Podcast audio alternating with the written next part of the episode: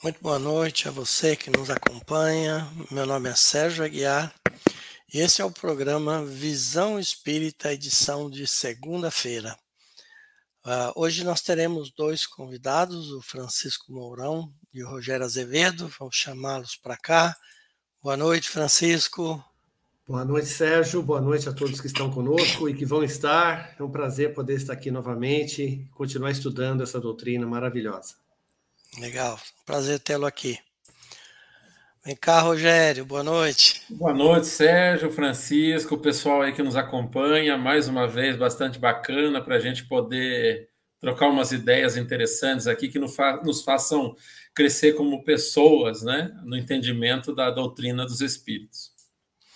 E esse é um, é um é um tema bem específico, né, na verdade, do Espiritismo, é a preparação para a tarefa mediúnica, e em alguns aspectos, o que nós vamos dizer é até uma preparação para a vida, né, como um todo, para lidar com os aspectos do, do Espiritismo ou dos, do mundo dos espíritos, e, e é, é importante a gente falar que não é preciso ser espírita para lidar com espíritos. Então, aqueles que ainda não, não são espírita vão poder se aproveitar também do tema. É, vamos começar então? Vamos trabalhar? Vamos lá. Vamos lá, Francisco. É, Para a gente introduzir o tema, a, a, gente, lembrando que a gente está usando o livro Consolador como, como um balizador, da, da, e se, mas se vier perguntas online, nós vamos priorizar. É, qual que é a maior necessidade do médium, Francisco? Mais uma vez, então, boa noite a todos. Sérgio, olha, é um tema muito interessante, né? E para aqueles que não estão assim diretamente familiarizados com a doutrina dos espíritos, é importante que a gente vá desmistificando esse assunto, né?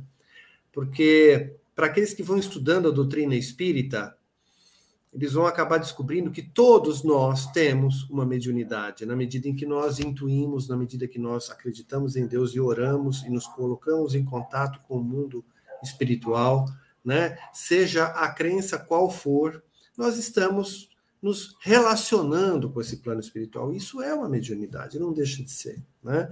É claro que aqui, nesse caso, nós estamos tratando de um tema mais específico, na qual essa mediunidade é mais evidente, né? ela é mais destacada, mais desenvolvida, no sentido de realmente prestar um serviço uh, uh, de intercâmbio mais profundo com o plano espiritual, mas que, sem dúvida nenhuma, tem a ver também com uma tarefa individual daquele que tem essa mediunidade. Não deixa de ser uma tarefa, um desafio e uma bênção para aquele que já dispõe dessa, dessa capacidade né, de maior intercâmbio. Né? Mas é, as perguntas que nós vamos ver hoje né, é, têm a ver com a preparação, mas numa sessão um pouco anterior do livro, é, Chico pergunta né, a Emmanuel exatamente isso que você me perguntou, né? Qual a maior necessidade do médium? E a resposta é simples, que se aplica inclusive aos não médiums, se aplica a todos nós. a resposta é: a primeira necessidade do médium é evangelizar-se a si mesmo, antes de se entregar a grandes tarefas doutrinárias, pois de outro modo poderá esbarrar sempre com o fantasma do personalismo em detrimento de sua missão.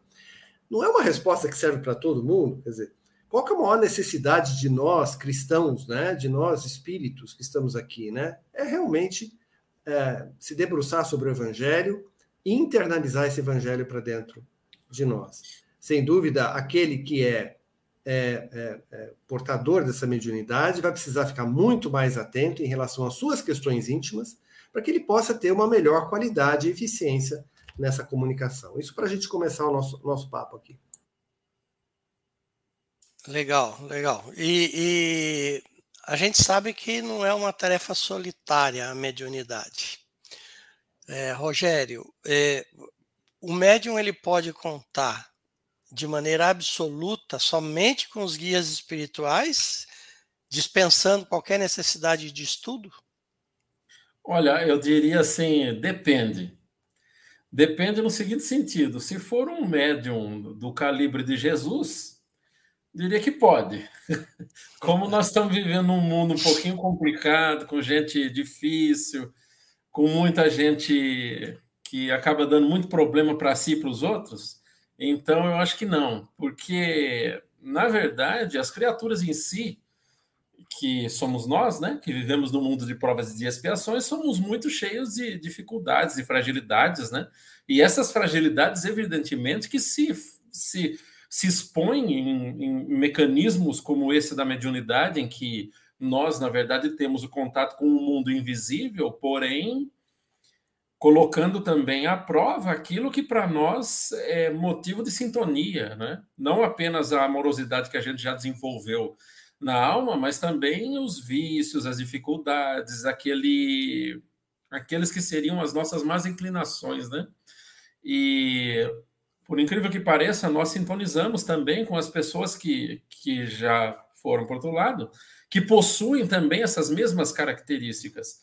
Então, de uma maneira objetiva, é não. O médium, evidentemente, ele não pode por si só programar-se um percorrer um caminho como esse, ou fazer isso em casa, ou estabelecer um contato que, que com, com o mundo espiritual, tentando apenas como objetivo a conversão daqueles chamados descrentes, né, para tentar provar que existe um mundo além da matéria, né? Então, é não.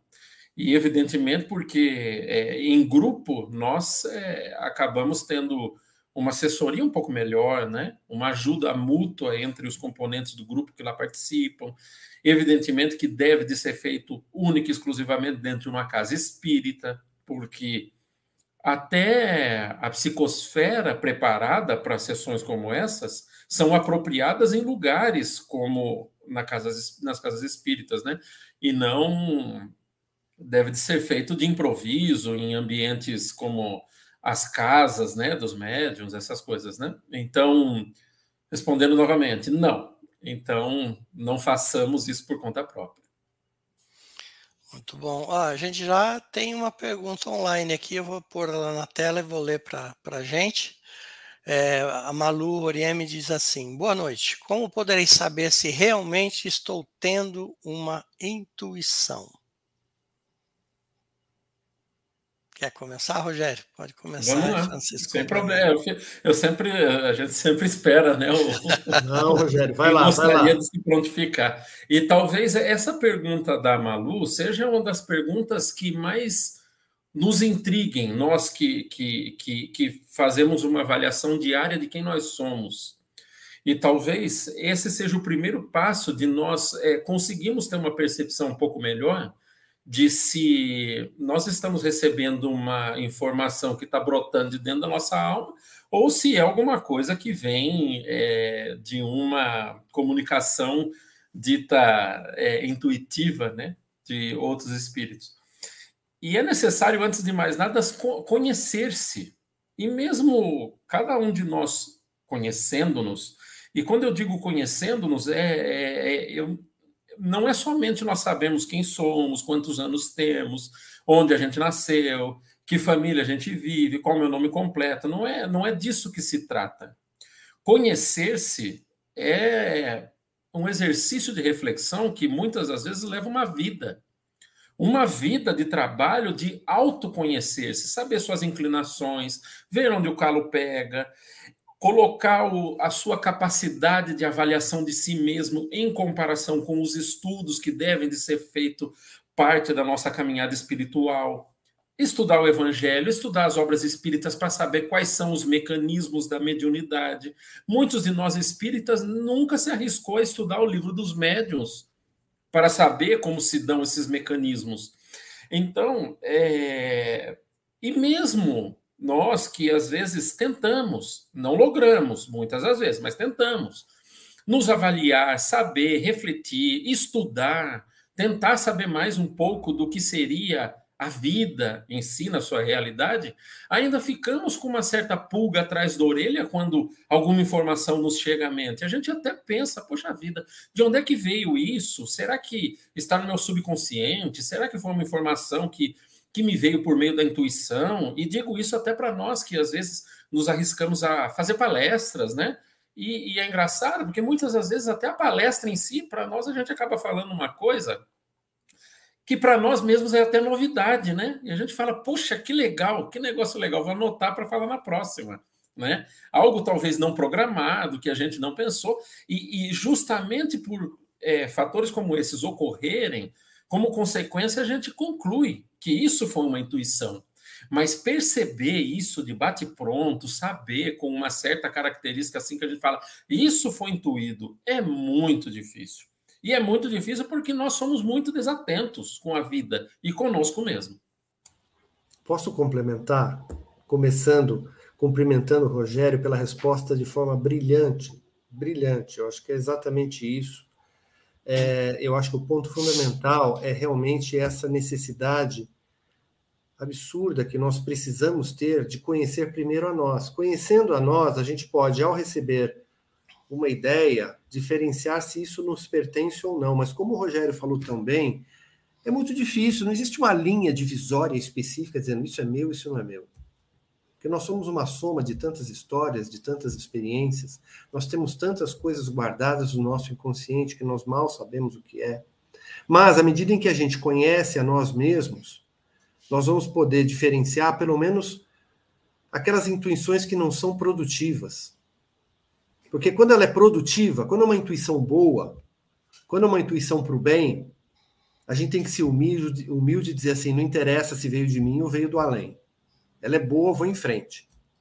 Mas quando ela não é, valeria a pena a gente fazer uma reflexão. Isso ainda é meu? Ou isso não é meu, vem de fora? Isso pode ser útil, mas a gente só vai poder ter certeza quando a gente conhecer muito bem a nós, como o Rogério falou. Então, não sei se é, ajudou essa complementação, mas é, é, é, isso que o Rogério falou. Tem conhece-te a ti mesmo, em primeiro lugar, para que você possa entender. Puxa, isso é uma coisa que. Será que não é um, um hábito arrastado meu, né? uma ideia, um vício meu, né? ou não? Mas na medida que você conhece, você pode diferenciar. E se você vê com maior clareza essas questões, você fica mais alerta, inclusive, para que, se de fato for seu, vamos corrigir, vamos tentar acertar, vamos tentar melhorar. Então é sempre um ganha-ganha. Eu vou, eu vou colocar dois tostões, como a gente costumava dizer antigamente, né? É, o primeiro, o primeiro ponto é assim: o Luiz Guimarães às vezes nos fala sobre intuição e inspiração. E ele diferencia uma da outra, assim, a inspiração, quando a, a intuição, quando vem, é, a, o, o, plano espiritual está usando informação que você tem.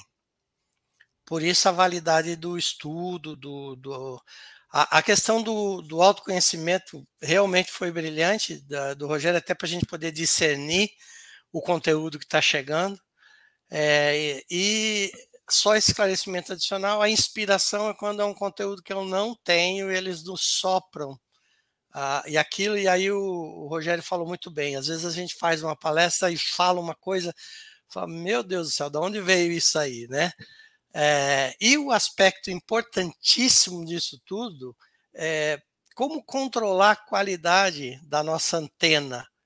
É o aspecto vibracional. Né? Quando a gente está controlando a leitura edificante, quando a gente está buscando enquadrar o pensamento em, em coisas uh, de alto teor, ou seja, nos colocamos numa frequência vibracional mais alta, a gente está meio que garantindo que a gente vai se é, conectar com o plano superior, e aí a gente, de certa forma, começa a, a primar pela qualidade do que a gente vai receber colocadas todas essas questões que o Rogério e o Francisco brilhantemente abordaram aí.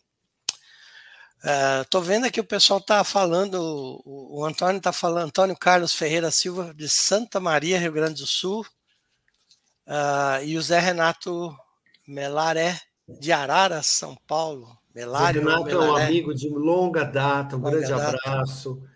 O, o, Muito bom o, saber, né? Essa é, é uma grande vantagem Antônio, da. O Antônio é meu colega de profissão e irmão da Heloísa, nossa companheira aqui espírita.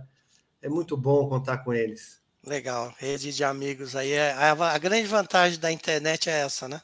Essa conexão. Numa palestra, pessoalmente, às vezes a gente não consegue a colocar para várias, várias pessoas, inclusive outros estados.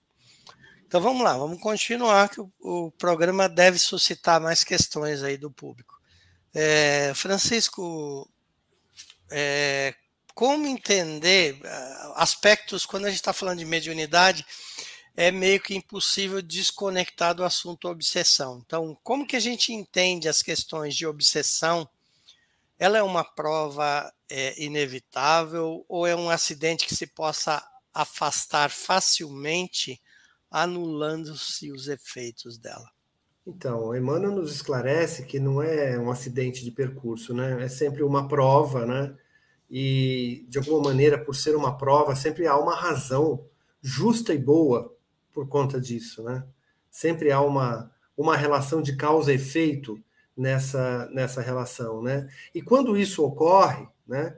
É, aí a necessidade do médium estar estudando, do médium estar se conhecendo, do médium estar de alguma maneira buscando uma ajuda para conhecer-se a si mesmo e buscar em si os melhores recursos para poder mudar a sintonia, como você mesmo falou, né, Sérgio? E, e de alguma maneira ir aliviando esse processo obsessivo. Emmanuel nos conta, inclusive, né, nas perguntas seguintes, eu não sei se, se é nessa ou na próxima, de que quase sempre é mais fácil é, acolher o obsessor desencarnado do que o obsidiado. Porque muitas vezes o obsidiado resiste ainda nas suas vaidades, no seu personalismo, né? ou às vezes na sua prepotência ou na sua, uh, eu vou dizer ignorância no bom sentido, de desconhecer ainda o processo de forma adequada, para que ele possa também buscar essa ajuda. Uh, toda obsessão, sendo a médiums ou não médiums, logicamente, ela tem uma relação de atração entre as duas partes, né? Não é responsabilidade só de um, é sempre uma corresponsabilidade, né?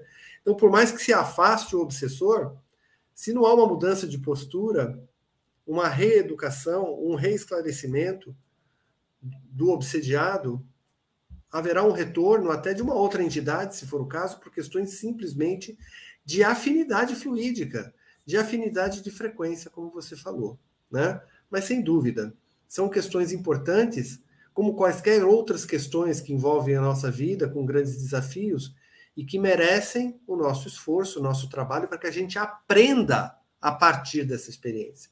Eu acho que o principal é isso. A gente vai aprender a partir desse processo, porque na verdade todos nós estamos acolhidos no amor de Deus, não é? Para nós que temos fé, está tudo certo. Mas o que, que resulta de todo esse processo, né? é, desse transtorno, dessa mobilização de energias. Tem que surgir um salto à frente, um aprendizado para ambos, não é? Então, acho que é isso que, que é importante a gente sempre refletir. Tem uma outra questão online do Zé Renato.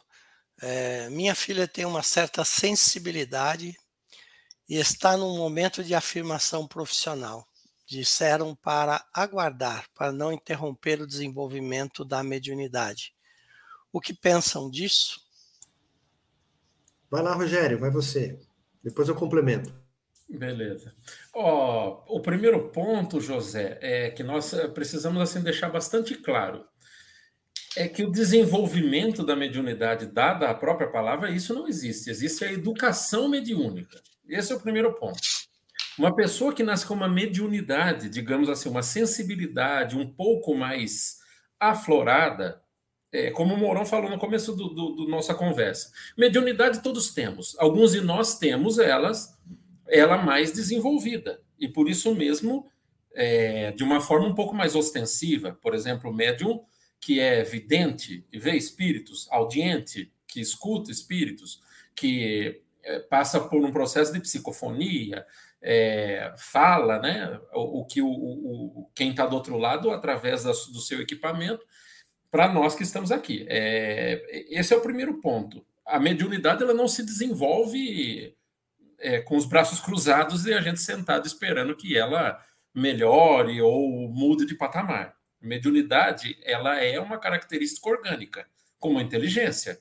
Existem pessoas que têm a inteligência num grau muito refinado, e existem pessoas também cuja inteligência ainda está nos primeiros patamares do desenvolvimento, do aprendizado. Com a mediunidade é a mesma coisa.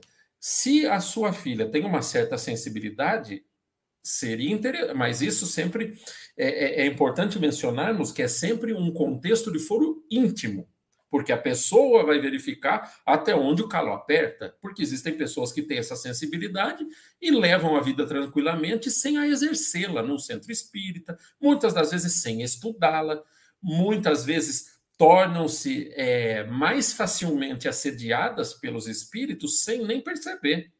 Porém, se a pessoa tem uma certa consciência, se ela gostaria de aprender, se ela gostaria de verificar o que é mediunidade, aprender o que são essas sensibilidades e essas sensações diferentes, ela vai para o estudo, ela vai para uma casa espírita, vai tentar compreender quais são os mecanismos que nos atrelam aos, aos espíritos, aos vivos do plano espiritual que já saíram daqui.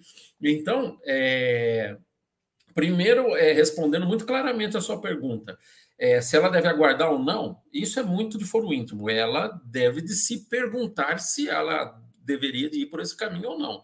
E sem necessariamente ouvir conversa das outras pessoas de dizer faça isso ou faça aquilo, porque no final das contas a vida é sempre nossa. O importante é que nós nos descubramos para saber qual é o melhor caminho que nós devemos é, de percorrer. Mas, como recomendação, nós aqui humildemente falamos, vá aprender, porque um aprendizado na vida nunca se joga fora. Então, é, o que eu sugeriria da minha humilde parte, acho muito legal que ela possa, se ela tem essa sensibilidade, possa aprender o que é estudando Espiritismo. Posso complementar o Zé Renato usando a palavra-chave espontaneidade, sem forçar nada, né? Sem, sem, sem restringir e sem estimular, não é, Rogério? Eu acho que tem que, tem que, tem que seguir a espontaneidade e, na medida desse livre-arbítrio claro, a gente vai, logicamente, se tiver desejo de estudar, de conhecer, nossa, é, é muito fácil, né? Buscar aí uh, boa orientação para isso. E se tiver incomodando, aí sim é o caso de buscar ajuda. Fala, Sérgio. Eu fiquei, eu fiquei em dúvida se a questão dele é, tem a ver com aguardar profissionalmente e para não atrapalhar o desenvolvimento e o Rogério explicou muito bem a mediunidade se educa. É, se a pessoa está pela sensibilidade sofrendo com os efeitos desse dessa dessa questão orgânica que é uma mediunidade que precisa ser educada é, se faz um tratamento primeiro, antes de qualquer coisa, para poder se restabelecer. Agora, se a questão é, é né, não é, há um choque entre o profissional e a mediunidade, ah, aí eu já começo a, a, a, achar que a orientação dada não está tão correta, no seguinte sentido. A, o, o, o, o ambiente profissional e o ambiente nosso de desenvolvimento mediúnico, eles não deveriam entrar em conflito. Mesmo porque existem, se for o caso, por exemplo, dela uh, dela mudar de cidade, alguma coisa assim, existem muitas casas espíritas no país todo, né, muitas casas sérias. Se é o caso de ah, ela, ela não pode se aprofundar no trabalho por causa da mediunidade, a gente precisaria entender um pouco melhor o que é que foi dito aí, Zé Renato. Se o Zé Renato quiser reforçar aqui no é, chat, é, né? Explicar um pouquinho isso, melhor, né, Zé Renato? Reforça, daí a gente continua a resposta só para ter. Claro que nós não estamos dando uma resposta parcial aqui. É, vamos, vamos continuar enquanto isso. E a questão 394, ela, ela nos diz o seguinte: Será sempre útil para a cura de um obsidiado a doutrinação do espírito perturbado por parte de um espiritista convicto? Essa vai para o Rogério, né? É. Não é uma necessidade. Útil é, né? Só que o problema, é, é, é, e é engraçado, vamos, vamos fazer um exercício aqui de imaginação, né? Muitos de nós é, procuramos casas espíritas, centros espíritas, igrejas, porque a gente se diz é, perturbado. Perturbado por um encosto em algumas religiões. No espiritismo, perturbado porque temos obsessores colados conosco. E em outros, quem sabe, o capeta. Né? E independente do nome que cada um de nós dê, observamos que nós nos colocamos muitas das vezes no papel de vítima da situação que nos acontece.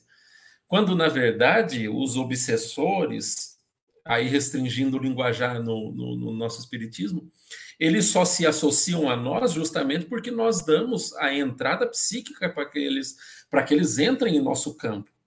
E antes de mais nada, todo obsessor é um cobrador do passado. Onde houver a vítima, lá vai estar o seu cobrador.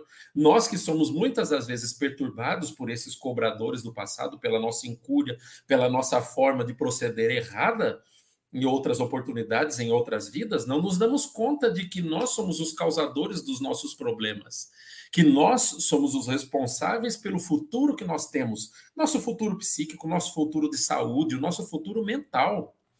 E, evidentemente, que levar um espírito que nos acompanha a uma sessão mediúnica para ser doutrinado por alguém convicto, que saiba o que é o espiritismo, que saiba elucidar as dificuldades para aquele que nos acompanha, que procede mal e por isso mesmo ainda tem uma vida infeliz, ele pode chegar à conclusão de que ele deve mudar de vida, mas para nós não resolve o problema por completo porque o problema é a minha forma de agir, a minha forma de ser, como cada um de nós se comporta e é. Então, retira-se aquele obsessor primeiro, mas evidentemente que logo virá outro, porque o problema é a minha forma de proceder. Nós somos devedores da vida pela nossa forma de se conduzir nesses caminhos. Então, é, eu diria até que nem é tão importante que o nosso obsessor seja doutrinado. É importante que nós nos doutrinemos. Nós comecemos a aprender o significado do que é entender o evangelho para se viver na nossa vida. O Francisco, ele na primeira questão que nós conversamos, falou muito claramente. É, a nossa necessidade é se evangelizar. E se evangelizar passa pelo nosso não apenas pelo nosso entendimento racional das coisas, mas também pela vivência sentimental daquilo que a gente tenta aprender. Então, vivenciar o evangelho no nosso coração, na nossa forma de ser, pela gentileza, pela forma de, de nós nos comportarmos com as outras pessoas, dentro da casa espírita, fora da casa espírita, no nosso trabalho, na nossa casa, é o objetivo principal. Quando nós mudamos a nossa forma de ser e de proceder, nós mudamos a nossa vibração. E aí nenhum obsessor pode nos alcançar, porque aquele que trabalha no bem, trabalha no bem e, e entra num nível e num patamar de, de de vivência espiritual diferente daquele que às vezes nos atormenta. Nenhum obsessor aqui na Terra atormentou Jesus Cristo. É claro que eu estou citando um, um, um exemplo muito além do que somos nós, mas é por, justamente porque Jesus para nós é o nosso modelo, né? Então, o nosso comport, a nossa maneira comportamental de ser, de pensar e de agir na vida é que determina as companhias que nós vamos ter. O Zé, o Zé, Renato deu um pouco mais de informação e era, era o que eu temia. Aqui, ó. É, o que nos disseram é que quando você se aprofunda e passa a outros níveis, você tem que ter o compromisso de não recuar mais. A preocupação dela é essa, de não conseguir. Zé Renato, ó, muito será pedido a quem muito foi dado né? Isso é uma questão de consciência, né? E, e na verdade, assim, nós sempre, sempre teremos o livre-arbítrio. A gente vai sempre estar tá livre para escolher a qualquer ponto, até mesmo a ponto de desistir ou recuar. Na verdade, a gente sempre vai, é, de alguma maneira, colher as consequências das nossas escolhas, sempre.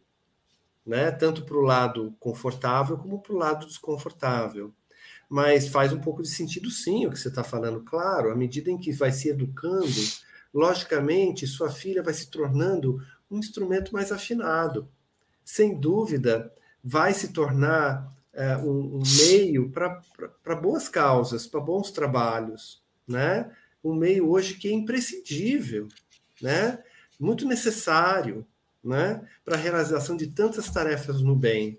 É verdade, não deixa de ser uma espécie de uma missão, né? Mas é, são poucos privilegiados que têm esse, essa, essa, essa característica E que vou te lembrar, Zé Renato, da parábola dos talentos. Lembra da parábola dos talentos?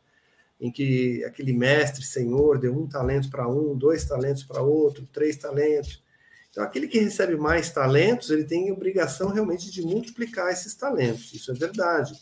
Mas não é motivo de se assustar, é motivo de alegria, é motivo de gratidão, é motivo de esperança, né? é motivo de se sentir especial, de poder fazer, servir a tarefas bonitas, é, e que, acima de tudo, a gente nunca possa esquecer de que Jesus está sempre conosco, vai estar sempre conosco, o nosso Pai nos amparando e tudo mais. Então, o que temer? O que temer? Lógico que é uma discussão longa que a gente pode ter, né? Mas só para iniciar, eu acho essa orientação seria mais ou menos por aí. É, correto, Rogério, Sérgio? Olha, eu faria um pequeno complemento. Você, você, trouxe a parábola dos talentos e é muito, é muito grave se a gente prestar atenção, porque também tem alguns daqueles servidores que receberam poucos talentos, seguraram a moeda na mão Lógico. e esperaram, falar, não, não, não, eu, eu achei Lógico. que eu ia perder e que eu não ia fazer nada com essa moeda, então, senhor, está aqui. A sua moeda está aqui, quando na verdade todo o nosso papel é fazer alguma coisa com que Deus nos dá. Né? Nós temos a, a, a vida em si, ela é criada não para um ambiente estacionário, é criada para o desenvolvimento. Nós nascemos com a responsabilidade de exercer aquilo que Deus nos deu. Essa é uma responsabilidade. Não, o Francisco falou um negócio muito correto. Nós todos somos dotados de livre-arbítrio, sim. Só que nós não sabemos qual é a nossa conta bancária espiritual para saber o quanto de, de, de, de, inutilidade a gente pode aplicar na nossa vida, porque de repente a gente nasce aí numa próxima em situações que nos são muito desfavoráveis, quando na verdade a vida que nós fomos convidados a exercer é uma vida de trabalho, e, e, e, é engraçado porque trazendo até um pouco, fazendo um pequeno paralelo com o que o, o, o José Renato está comentando, né? Às vezes a gente fala assim, nossa, nossa vida, eu estou aqui, poxa vida, estou no meu começo de carreira, né? A gente quer dedicar toda a energia, né? É, nisso. E, e a gente não se dá conta que a verdadeira vida é a vida espiritual. E a gente, a gente no, no, nosso dia a dia, nós colocamos todas as nossas energias e as nossas vontades a serviço da vida aqui na Terra e boa. Porque a gente fala, não, mas eu estou certo que está aqui. Só que às vezes a gente começa a se possibilitar a dedicar um pouco do nosso tempo e façamos esse exercício. Todos nós três aqui que estamos aqui, nós não estamos ganhando. A gente, na, na, nossa hora de descanso, a gente está fazendo palestra, a gente está estudando, a gente está correndo atrás de tentar trazer. Está saldando dívidas. Exatamente, está tentando trazer um pouco de bem. Então, estamos abatendo um pouco o saldo de dívidas. Exato. E, e, e, a gente fala assim, poxa vida, né? Eu queria que o mundo fosse tão bom, né? Eu queria que o mundo tivesse pessoas mais, mais legais, mais bacanas, mais evangelizadas, que, que o mundo fosse constituído de pessoas legais. Ponto final. Só que quem de nós quer falar assim, eu vou deixar um pouquinho das minhas horas aqui de, de descanso em casa e vou batalhar para que esse mundo seja melhor? É claro que é difícil, é claro que é cansativo. Todos nós estamos nessa lead, né? E, e então, assim, dando um pouco mais de, de, de, de pitaco aí para o nosso, nosso amigo aí que nos acompanha, cara, é, o negócio é arregaçar as mangas mesmo e trabalhar. Porque Essa é a vida. Né? Viu? Eu acho que essa, essa, preocupação que a sua filha tem, Zé Renato, ela não é de agora, não, viu? Eu acho que ela é de antes de encarnar, tá? Antes de reencarnar, ela já estava preocupada com essa, com essa tarefa, entendeu? Isso só está voltando nela, né? É, Deixa é algo, colocar. É algo, é algo que está inato nela, né? É. A mediunidade, quando ela é programada no plano espiritual, é que, é que a gente vai, vai se utilizar dela para entregar o nosso planejamento reencarnatório. E o que os dois falaram está extremamente correto. Né? O, o, o que eu diria para vocês, Zé Renato, é o seguinte: é, em, todo, em todo trabalho que a gente se engaja, uh, o que se pede é disciplina e boa vontade. Uh, o que eu diria para tua filha é: por que, que ela está tentando resolver um problema que ainda não apareceu? Significa o seguinte: é, é, se ela sente vontade de começar o desenvolvimento mediúnico ou a educação mediúnica, e educação mediúnica, nós vamos falar daqui a pouco, a, próxima pergunta fala que a obsessão pode se transformar em loucura. É, o equilíbrio mediúnico ele vem através da educação mediúnica. Eu não sei o quanto, qual é o grau de sensibilidade que a tua filha tem. Então, é, naquilo que eu falei lá atrás agora, por que tentar resolver um problema que ainda não apareceu? Eu me entregaria para o estudo, para a educação, eu me engajaria nisso. Se um dia houver um conflito entre o trabalho é, e, e, o, e, o, estudo, é, Jesus dizia é, que a gente não deve é, que a gente que a gente deve dar a César o que é de César, a Deus o que é de Deus. Em todos nós, em nossos, nossa carreira, em algum momento a gente deu uma desacelerada e outros momentos a gente deu um pico, né? Tem dias que uh, dentro do espiritismo a gente tem um ditado que diz assim: você quer que uma tarefa seja feita, dê para a pessoa mais ocupada que tem, porque ela dá um jeito de fazer, ela encaixa mais uma coisa. Não é isso, Francisco e Rogério? É o que a gente faz o dia inteiro. É, e você, e se aquilo é uma coisa que ela está com vontade, ela vai gostar realmente disso, aquilo vai trazer equilíbrio para ela, que ela acha uma forma de conciliar as duas coisas. Se em algum momento da trajetória ela tiver conflito, ela redistribui o tempo dela e está tudo certo. O importante é que ela, o tempo que ela for dedicar, ela dedique de coração e com disciplina. Não adia, não deixa para amanhã o que dá para fazer agora. Eu, eu, acho que esse é o melhor conselho que a gente pode dar numa situação dessa. Bom, vamos lá. Vamos, vamos continuar aqui. A pergunta é: pode a obsessão transformar-se em loucura? Pode, né? É possível, claro. Qualquer desequilíbrio que não é cuidado, né, como qualquer outro tipo de desequilíbrio orgânico, o que seja, leva a um processo de degeneração. E esse processo também é, pode ser observado nos casos graves de obsessão. Isso aí há muitos relatos né, da doutrina espírita, dentro da literatura espírita, como também é, é, recentemente a gente observa isso, né? Então é muito importante a gente estar tá atento a essas questões, né? É, dependendo da natureza da prova desse, desse médium ou dessa pessoa, isso pode estar tá pré-determinado, lógico, mas vai depender muito do esforço pessoal né, de cada um de realmente escolher aquilo que quer fazer, de, sem dúvida. Né? É, eu acho que a prova sempre é dada de maneira justa, com condições para que aquele filho de Deus possa cumpri-la, né? Mas vai depender muito, logicamente, de outras questões ligadas à liberdade de escolha daquele indivíduo. Não sei se o Rogério quer complementar. Não, não está tudo certo. É, vamos lá então para a próxima. Tratando-se da necessidade de preparação para a tarefa mediúnica, é justo acreditarmos na movimentação de fluidos maléficos em prejuízo do próximo, Rogério? Sim, claro que é. Naturalmente, né? Os, os, todos nós somos seres pensantes e por isso mesmo emitimos a nossa onda mental que movimenta os fluidos que são associados à nossa forma de proceder, ao nosso comportamento, que poderia de ser tanto o bem quanto o mal. É, a dificuldade nossa no final das contas, está em compreender que todos vivemos num mundo bastante complicado, não porque a Terra em si é complicada, mas porque as criaturas que a habitam são, são na sua maioria, é, pessoas que ainda não entenderam quais são as leis divinas. Então, é, é muito natural que a infelicidade nossa, semeada na nossa vida, não vem necessariamente e única e exclusivamente pela emissão de uma pessoa que de uma maneira maléfica, pensa em nós e, e nos deseja o mal.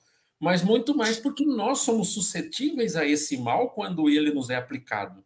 Mas a nossa fragilidade em ter recepção a um pensamento mal, a uma influência, a um fluido maléfico, está justamente ainda na nossa fragilidade e nas nossas más inclinações. Isso é o que nos possibilita ter é, acesso a essas energias que são as energias chamadas maléficas. E evidentemente que a nossa vida é uma certa coleção. Nós somos um cada pessoa é um universo todo completo que, na verdade, tem o seu lado sombra e o seu lado luz. Né? Nós aqui que estamos nos debatendo ainda para tentar acender um pouquinho de luz nesses lados escuros da nossa personalidade, ainda sofremos muitas dificuldades, porque a perfeição ainda nos, não nos foi alcançada.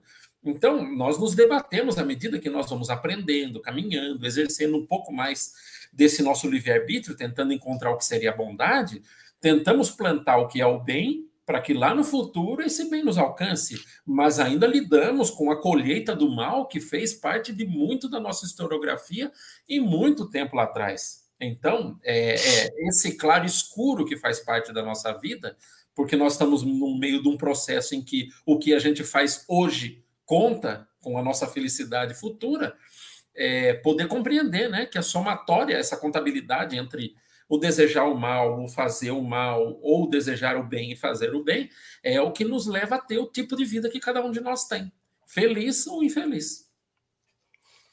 Muito bom. É, Francisco, por que razão alguns médiums parecem sofrer com os fenômenos da incorporação enquanto outros manifestam o mesmo fenômeno naturalmente?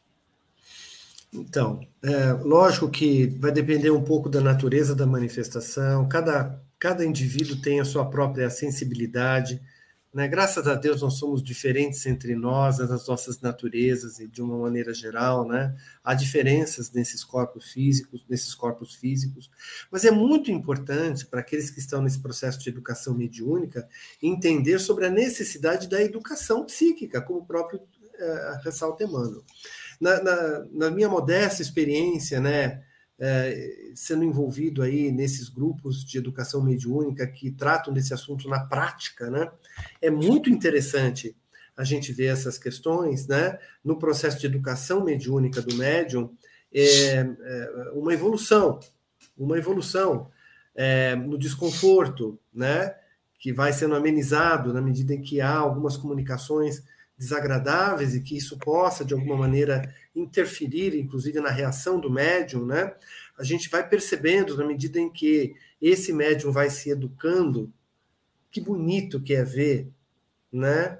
A qualidade, a natureza das comunicações à medida em que esse médium se educa. Não no sentido dela ser mais elegante, mas no sentido dela ser mais benéfica, dela ser mais útil, porque o médium nunca pode esquecer que ele, embora seja influenciado pelo companheiro espírito, ele também pode influenciar positivamente, envolvendo, enviando as suas vibrações positivas e de equilíbrio naquela comunicação. Então é um processo dinâmico, né? não apenas de, de auxílio àquele irmão que vem se comunicar e pedir ajuda, mas é também um processo de auxílio ao próprio médium, que vai se educando, vai se. Eu vou usar a palavra agora, se desenvolvendo, do seu ponto de vista de educação, né? Para que ele possa também sofrer uma influência, uh, vamos dizer assim, sofrer menos a influência desagradável. Quer dizer, o, o impacto da manifestação existe, mas o quanto que o médium reage, o quanto que o médium vai, de alguma maneira, sofrer esse impacto, isso depende do médium, isso tem a ver com a educação mediúnica. A próxima pergunta até eu acho que um complemento dessa, Rogério, para você explorar um pouco. O que dizer é, de médiums que acabam absorvendo essas e se influenciando por essas entidades perturbadoras Ressonância. um trabalho mediúnico? Ressonância. Talvez essa seja a palavra que defina muito do que é, acontece em sessões mediúnicas por imprevidência daqueles que se, que se prestam a prestar esse tipo de serviços. Por que, que nós não. É, é, e isso acontece tanto com entidades com um padrão vibratório muito maior, quanto aquelas de padrão vibratório degenerado. O médium em si ele é apenas uma ponte entre um mundo e o outro. A dificuldade nossa é que nós não temos médios suficientemente tarimbados, com uma vida digna, reta, com estudo, com a vivência do evangelho, capazes de receber espíritos de um grau assim de Bezerra de Menezes para cima. A gente pensa, poxa vida, por que então Francisco de Assis não vem dar uma mensagem? Porque não tem gente para receber. Não tem gente nessa terra aqui para dar uma sintonia psíquica e mental para poder dar uma comunicação é, correta né? Porque nós, de qualquer maneira, nós somos uns filtros. Só que a gente precisa, na verdade, tentar elevar a nossa forma de proceder na vida por meio da vibração, que é consequência do nosso comportamento, para poder ter acoplamento com entidades que são aquelas entidades é, iluminadas, os guias da humanidade, se disséssemos assim. Mas isso ocorre também com aqueles espíritos que, que são duros e são é, ainda muito atrelados à, maldade, que são maus. E, e, e, evidentemente que os guias dessas sessões mediúnicas não permitem que qualquer entidade é, dita das trevas, se falássemos assim, né, utilizando essa palavra, se acople ao médium. Porque nós ainda, com a nossa fragilidade evangélica de vida, a nossa, o nosso orar e vigiar ainda tão comprometido na nossa vida diária do dia a dia, a gente enferma de, de, de, se fosse possível dar uma comunicação de uma entidade é, atrelada ao mal em milênios. Então, é, esse treino e essa educação da capacidade mediúnica de todos aqueles grupos que se fazem grupos mediúnicos para o estudo da mediunidade, para a desobsessão, eles passam pela recepção, muitas das vezes, de entidades que são mais ou menos ainda. São aquelas entidades mais ou menos sofredoras e a gente ainda fica mal para caramba porque sintoniza, porque ainda não tem uma musculatura espiritual para segurar essa, essa, essa carga de energia que dá um acoplamento entre nós e, e, e ele. Então, é, para nós, respondendo, né? Por que, que alguns médios sofrem? porque ainda somos muito imperfeitos, porque ainda a gente sintoniza e a gente fica mal. E aí passa um tempo, toma um passe, começa a pensar no bem. Ora, evidentemente que todas essas más sensações passam.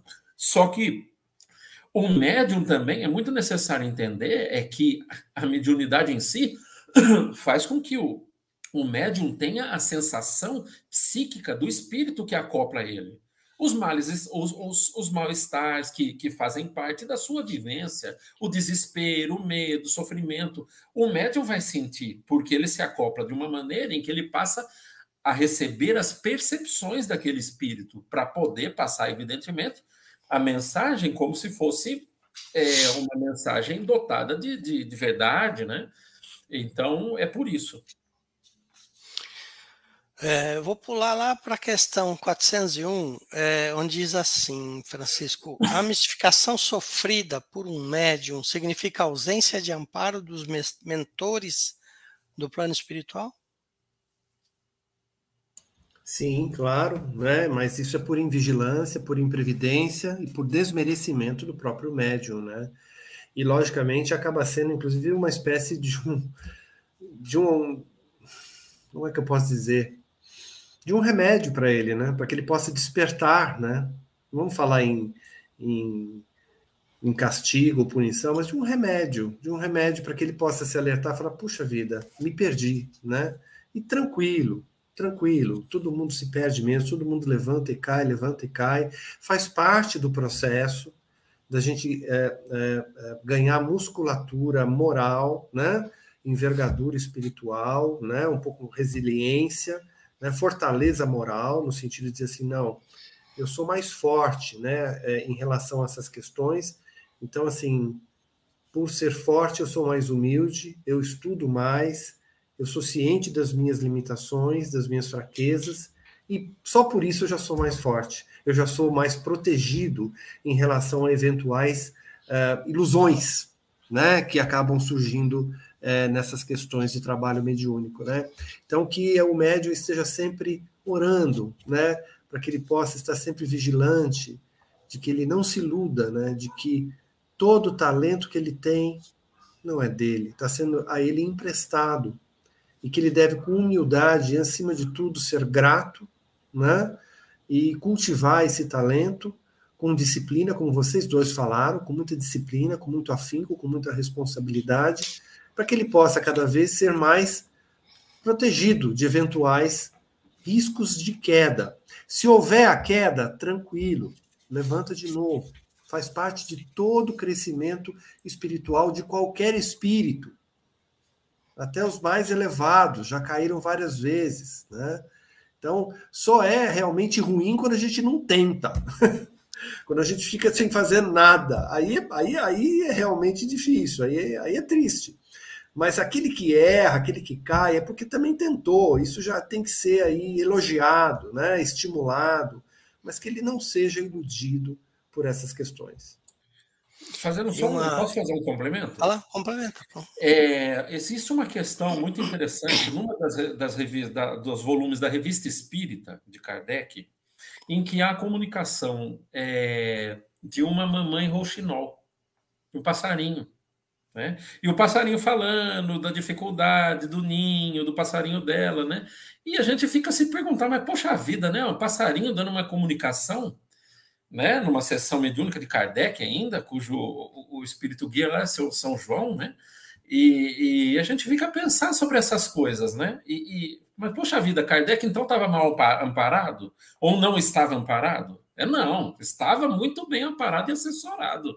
Mas, evidentemente, que, que a possibilidade da comunicação de uma ave né, é uma mistificação clara. E justamente foi, foi permitido que isso acontecesse para que Kardec também pudesse ter a observação e perceber de que muitas das comunicações, que não é só porque é espírito, são verdadeiras e está sendo dito tudo que é o correto, só porque é espírito. Muitas das vezes a gente acredita em tudo que se diz sem compreender que a, a, o estudo da mensagem, a necessária, a necessária vigilância, é essencial para que a gente compreenda o tipo de comunicação que nos chega. Então, é, nós nunca somos desamparados se a gente trabalha verdadeiramente com o coração no bem, nunca, de maneira nenhuma. Só que é interessante para o nosso aprendizado, que muitas das vezes coisas como essa podem acontecer e acontecem muito claramente para o desenvolvimento da nossa malícia, né? Se a gente for falar assim. Tem uma pergunta uma... da Elo, né, no chat? Tem, tem é, é, não chamo de doutrinação, mas de orientação. Tem espíritos que, é, que não querem ser encaminhados, mesmo sendo intuídos pelos nossos amigos espirituais, pelo livre-arbítrio. O que vocês podem comentar sobre isso? Começa lá, Rogério. Olha, é, livre-arbítrio é uma coisa complicada, né? Tanto para nós quanto para quem já morreu. Então, é, o que ela falou é, é, é isso independente, né? Antigamente chamava-se doutrinação, né? Agora é orientação, é, mas evidentemente que a gente só muda de orientação da nossa vida, estando vivo ou morto, né? Se, se utilizarmos esse, esse linguajar, encarnados ou desencarnados, a gente só muda se a gente achar que a opção da mudança é melhor do que a que a gente está vivendo atualmente, né? E todo obsessor, se a gente chamar assim, chega num ponto crítico da sua vida. Um ponto crítico em que ele percebe que a sua vida está tão ruim que não vale a pena ele seguir fazendo com que o outro sofra, porque ele torna-se também um infeliz na sua própria caminhada, no aprendizado, na sua amorosidade, deixa de ter convivência com aqueles que são as pessoas que ele ama, né? E deixa de fazer as coisas que lhe dão satisfação, para viver uma vida de vingança, muitas das vezes. Que é uma opção, que não tem problema nenhum né? Só que a divindade também permite apenas que uma situação como essa aconteça no limite do que o devedor ainda deve, né? O cobrador só vai até o ponto máximo em que a dívida está de pé. Depois que a dívida cessou, essa essa conexão acaba. Só que muitas das vezes aqueles que passam por situações como essa, como dito aí o obsessor que você está falando da, da orientação, ele percebe que, poxa vida, o fulano de tal ele deve. Deve porque ele fez uma coisa muito errada para mim, mas eu vou mudar de vida porque tem uma vida melhor me esperando. Não tem problema nenhum. A vida se encarrega de cobrar aquela dívida, independente do cobrador. Deus não precisa de um preposto ali cobrando. E a pessoa vai vivenciando, porque vejamos em nossa própria vida, quando a gente perdoa uma pessoa que nos fez algo errado e que a gente agasalhou uma ofensa no nosso coração, o perdão, o perdão é bom para quem é perdoado? É bom, mas é muito melhor para quem perdoa. Porque a pessoa passa a viver uma, um estado emocional muito melhor do que ele vivia quando ainda agasalhava aquela pedra, aquela brasa dentro de si. Então, é, é uma questão psicológica de inteligência. Só que, evidentemente, às vezes a gente não quer perdoar. E não chegou o momento. Mas existe uma, uma variável dentro da nossa vida que a gente não observa, que para Deus é a solução de todos os problemas: o tempo. Né? O tempo a gente acha, poxa vida, 100 anos, é nada na nossa vida. Uma vida, uma encarnação. Às vezes, uma encarnação serve-nos apenas para mudar uma única característica que a gente ainda tem de errado. Às vezes a gente é mentiroso, quer ser um pouco melhor que os outros, quer dar um de bom em tudo, né? E às vezes é, esse é o, é o roteiro da nossa vida. Corrigir esse problema. Corrigiu nunca mais. Porque quem corrige, corrige. E aí adquire características e qualidades que são perenes, né? Baseadas no amor. E toda imperfeição, ela é temporária. Só que a gente fala, poxa vida, eu estava aqui na sessão mediúnica, orientei que vá com os guias, e ele não quis, é um obsessor encarniçado. E não tem problema nenhum, o tempo passa. Porque, como diriam, né? Água mole, pedra é dura, tanto bate até que fura. Uma hora vai estar tão ruim a vida dessa pessoa e ele vai perceber que as suas próprias escolhas tornaram a sua vida tão ruim que ele vai falar: é hora de mudar. E aí muda. E a gente não precisa saber se mudou, porque a uhum. gente planta a nossa semente, o resto, vamos embora e vai com Deus. Há exemplos, né, Rogério, de que na literatura espírita, de, né, de relatos, né, de que realmente há irmãos nossos que foram levados a reuniões mediúnicas por anos. Eram retornados, voltavam, tal. É, o livre-arbítrio é uma coisa maravilhosa, né? Fica realmente sempre na decisão daquele obsessor, que é o irmão nosso, tomar a decisão de seguir adiante ou não, né? Então, que, que, o, que o doutrinador, que é o orientador, não se sinta frustrado, porque realmente são de migalhas, né? De pouquinho em pouquinho, que realmente a gente tem que fazer o nosso trabalho, cada um na sua parte, né? Fazendo a sua parte semeando bem e o outro absorvendo o que pode absorver, o que tem condição de absorver, o que tem condição de raciocinar e de aceitar, e a capacidade de se per de perdoar e, e ser perdoado, logicamente vai se desenvolvendo também, como você falou. Olha, eu, deixa, eu, eu Serginho, deixa eu só atravessar ah. rapidinho.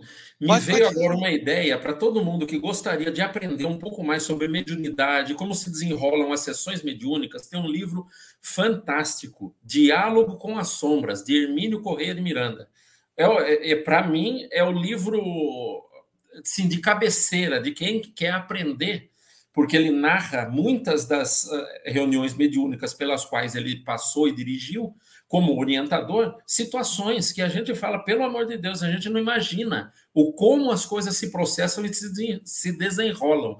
Então, aquele que, que estiver aí nos acompanhando e quiser adquirir é, essa obra, é magistral. Não, é muito bem lembrado e é um livro ótimo. Uh, eu estava lembrando aqui daquela, daquele obsessor do Divaldo. Sim. Vocês Máscara. lembram quanto tempo aquele camarada ficou atrás do Divaldo até, até ele. Ia virar vivo. É, até, até ele. O Divaldo acolher.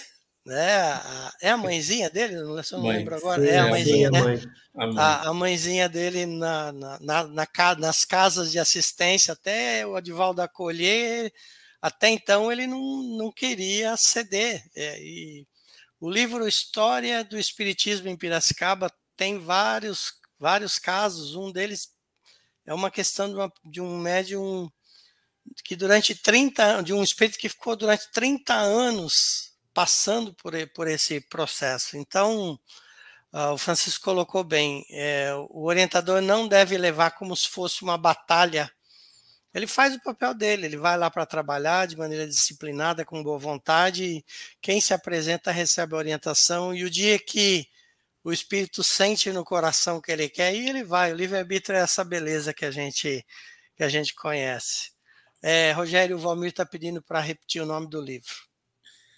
Diálogo com as Sombras, Hermínio Correia de Miranda. Pode, depois volta, se for o caso, aí no YouTube, aí pega o nome. Excelente obra.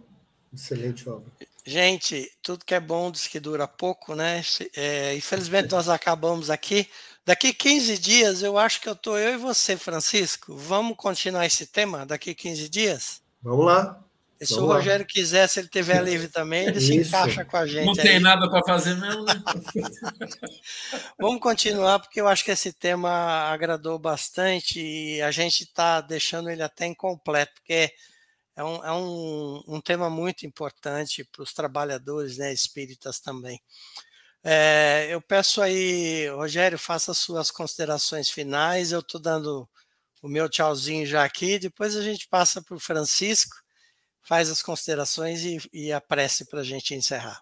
Ah, eu só tenho a agradecer, primeiramente, aí aos amigos que são amigos de trabalho, né? E se tornam também companheiros da nossa jornada, inevitavelmente, né? E da nossa parte fica esse sentimento de gratidão, porque sempre é uma hora muito bacana, uma hora em que nós paramos nossos afazeres, que muitas das vezes saímos de um dia corrido, complicado, difícil, e a gente faz essa pequena pausa para discutir, conversar sobre o espiritismo, o evangelho e coisas assim edificantes para a nossa vida, talvez num significado de pensamentos altos, em que pessoal em casa nos acompanha. E evidentemente eles também devem de ser alvo dessa nossa gratidão, porque o programa existe por causa deles, porque nos acompanham aqui. Então fica esse imenso abraço, essa gratidão e que todos tenhamos uma ótima noite de reflexões, quem sabe decisões melhores para a nossa vida. E numa próxima oportunidade, estamos novamente aqui para pensar e refletir sobre o que para nós é importante. Muito bem, eu também gostaria de agradecer imensamente. Né? Nós que estamos aqui desse lado, né?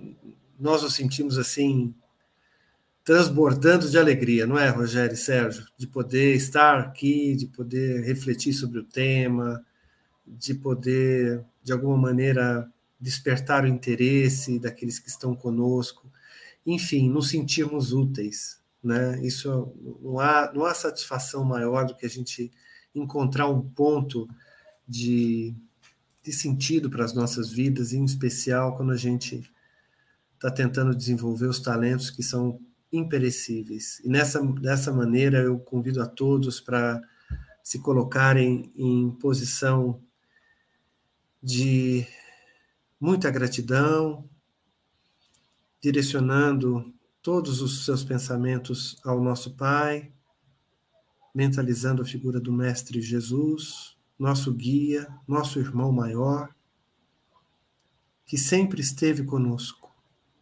Ele está conosco e estará conosco. Aquele que nos ama incondicionalmente, de forma perfeita, que nos garantiu que nenhum de nós estará perdido.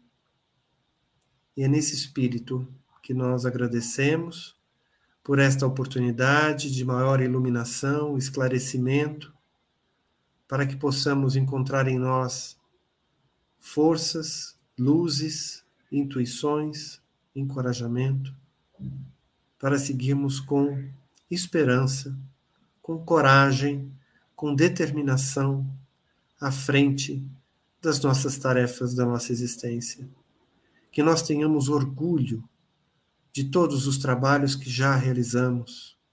Não tenhamos vergonha das quedas, pelo contrário, que possamos olhar para elas com sabedoria, para compreendermos que as quedas são necessárias para o nosso aprendizado, que nós possamos olhar para a frente, para o alto, seguindo adiante, na certeza de que todos nós somos médiums e que, na medida em que ganharmos maior capacidade, estaremos prontos para encarar e assumir maiores responsabilidades perante a execução do Evangelho de Jesus aqui neste planeta. Que Ele, o nosso Mestre, nos abençoe, nos fortaleça e que nós, acima de tudo, nunca nos sintamos longe dele em todos os momentos dos nossos dias. Que Ele nos abençoe, nos proteja e que nós possamos seguir adiante nessa semana e estarmos aqui reunidos numa próxima oportunidade. Que assim seja. Boa noite a todos. Boa noite, boa noite.